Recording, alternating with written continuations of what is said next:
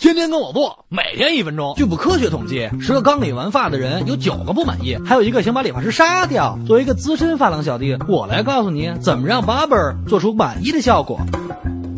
一、详细描述发型，帮我修修，稍短点弄个符合我气质的。这种话 don't say，自己都搞不明白，理发师怎么能不迷糊啊？刘海剪在这里，对，到这里，往左斜这角度就好。后脑勺推起来，留 two centimeters，头顶头发短一点儿，就这么多，弄蓬松点，别贴头皮，像这样，be clear。二、拿照片做参考，但人的头都长得不一样，长了郭德纲的脑袋就别拿陈老师的照片当样板。